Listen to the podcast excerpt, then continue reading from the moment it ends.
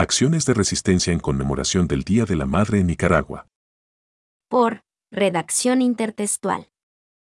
El 30 de mayo de 2018, en Nicaragua fue un escenario sangriento y de dolor que quedó en la memoria de los nicaragüenses. El régimen Ortega Murillo ordenó disparar contra casi un millón de nicaragüenses, que pacíficamente marchaban acompañando a las madres de más de 30 jóvenes que fueron asesinados en el marco de las protestas que iniciaron el 19 de abril, exigiendo justicia y salida de este régimen. En esa fecha, 17 jóvenes fueron asesinados en diferentes ciudades del país. A cuatro años de esa masacre, el régimen todavía continúa impune y ha emprendido una escalada represiva con la intención de acallar y someter a la población mediante la represión y el terror permanente afirman las 56 organizaciones firmantes en el exilio participantes del espacio plural de diálogo, de actores nicaragüenses. El gobierno orteguista en Nicaragua agregó el Día de las Madres a los feriados nacionales. La vicemandataria reelecta Rosario Murillo mencionó en uno de sus rutinarios anuncios matutinos que fue reformado el artículo 66 del Código de Trabajo, para incluir el Día de las Madres como feriado nacional. Por su parte, la ministra del Trabajo Alba Luz Torres Briones dijo que el 26 de mayo se oficializó la reforma del feriado nacional en Nicaragua, diciendo, este lunes, 30 de mayo, va a ser feriado y fin de semana largo para todas las familias.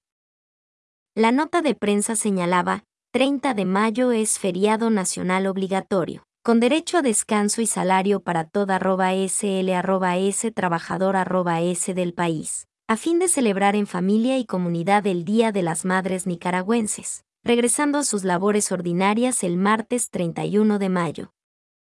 Por su parte, la Asociación Madres de Abril afirman que el 30 de mayo es día de luto nacional para estas madres y familias de víctimas de la represión desde el año 2018, quienes siguen pidiendo justicia.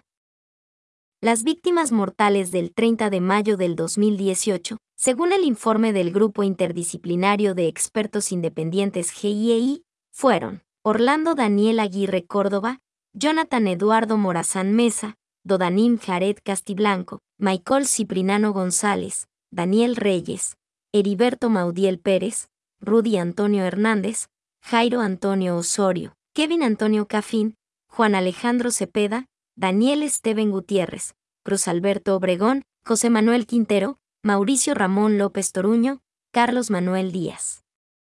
Francisco Javier Reyes Zapata, Edgar Isaac Guevara, Marvin José Meléndez y Darwin Alexander Salgado. Sofía Mayorga, madre de víctima desde el exilio, en un homenaje a las personas asesinadas de Nicaragua. En la Plaza de la Democracia en Costa Rica dijo en respuesta a los designado por el gobierno para el Día de la Madre. Las madres alzamos nuestras voces en medio del dolor, de la indignación, de la persecución, destierro en este mes de mayo del 2022, recordando las convocatorias de las Madres de Abril junto con los estudiantes en a la Marcha de las Madres el 30 de mayo de 2018. Por su parte, Susana López, madre del joven estudiante Gerald Chávez, señaló que el 30 de mayo no es una celebración, no es una fiesta. Nicaragua está de luto porque nuestros hijos fueron asesinados bajo la orden dada por Ortega Murillo de disparar, a matar con tiros certeros por las fuerzas policiales, paramilitares apoyados por las turbas sandinistas. López reitera el llamado de la Asociación Madres de Abril de declarar el 30 de mayo como luto nacional a la negación del régimen de no reconocer los crímenes de lesa humanidad cometidos, a la negación de investigar los hechos y declarar feriado nacional el Día de las Madres. Nos declaramos resistencia activa contra la impunidad. Como víctimas seguiremos en pie sumando solidaridad para que los responsables no sean solo sancionados, sino también llevados a los tribunales de justicia, señalaron las madres en el exilio las 56 organizaciones que se suman a la demanda de las madres también recuerdan que en las cárceles de Nicaragua hay más de 170 personas presas políticas. Estas personas están detenidas con cargos fabricados y sentenciados a muchos años de cárcel, donde sus familiares han declarado de manera pública, corren peligro por sus vidas, ante los actos de torturas en las que se manejan sometidos.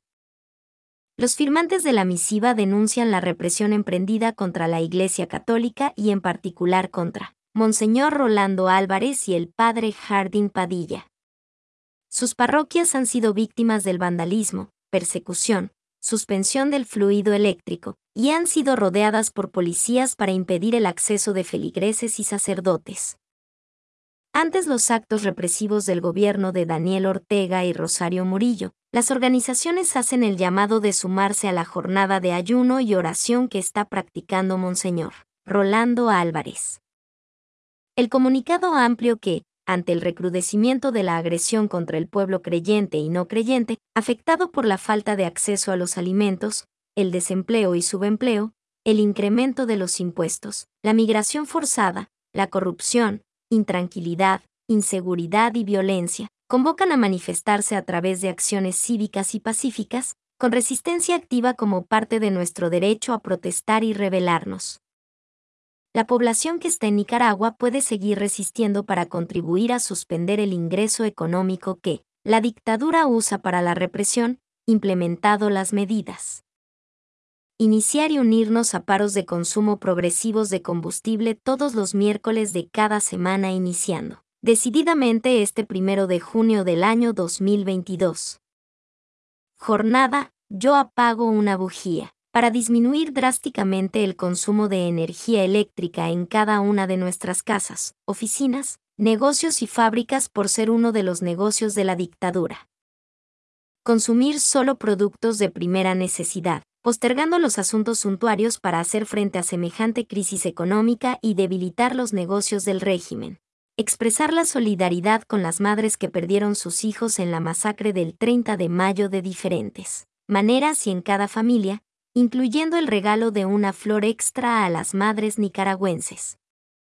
Fortalecer creativamente y en silencio la organización y articulación interna del pueblo en resistencia activa mientras tanto los nicaragüenses que están en el exilio y quien son parte de la diáspora, continuarán presionando para acciones contundentes entre ellas. Demandar a la comunidad internacional la creación de un mecanismo efectivo para exigir la liberación inmediata y sin condiciones de todas las personas secuestradas por el régimen que están en inminente peligro de muerte. Organizar visitas presenciales, en los primeros 15 días del mes de junio, ante los gobiernos socios del BCIE para demandar retiro de fondos que financian la represión.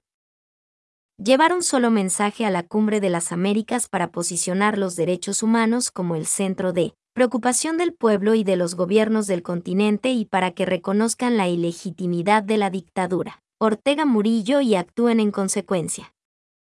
Demandar la profundización y ampliación de todos los mecanismos de presión con los que cuenta la comunidad internacional para reencauzar la democracia en Nicaragua. Organizar y participar en la Jornada Mundial de Ayuno y Oración en distintas ciudades del mundo con presencia de nicaragüenses durante el mes de junio en demanda de la liberación de los presos barra diagonalas políticos y, en solidaridad con Mons. Rolando Álvarez y con todos los párrocos perseguidos por la dictadura.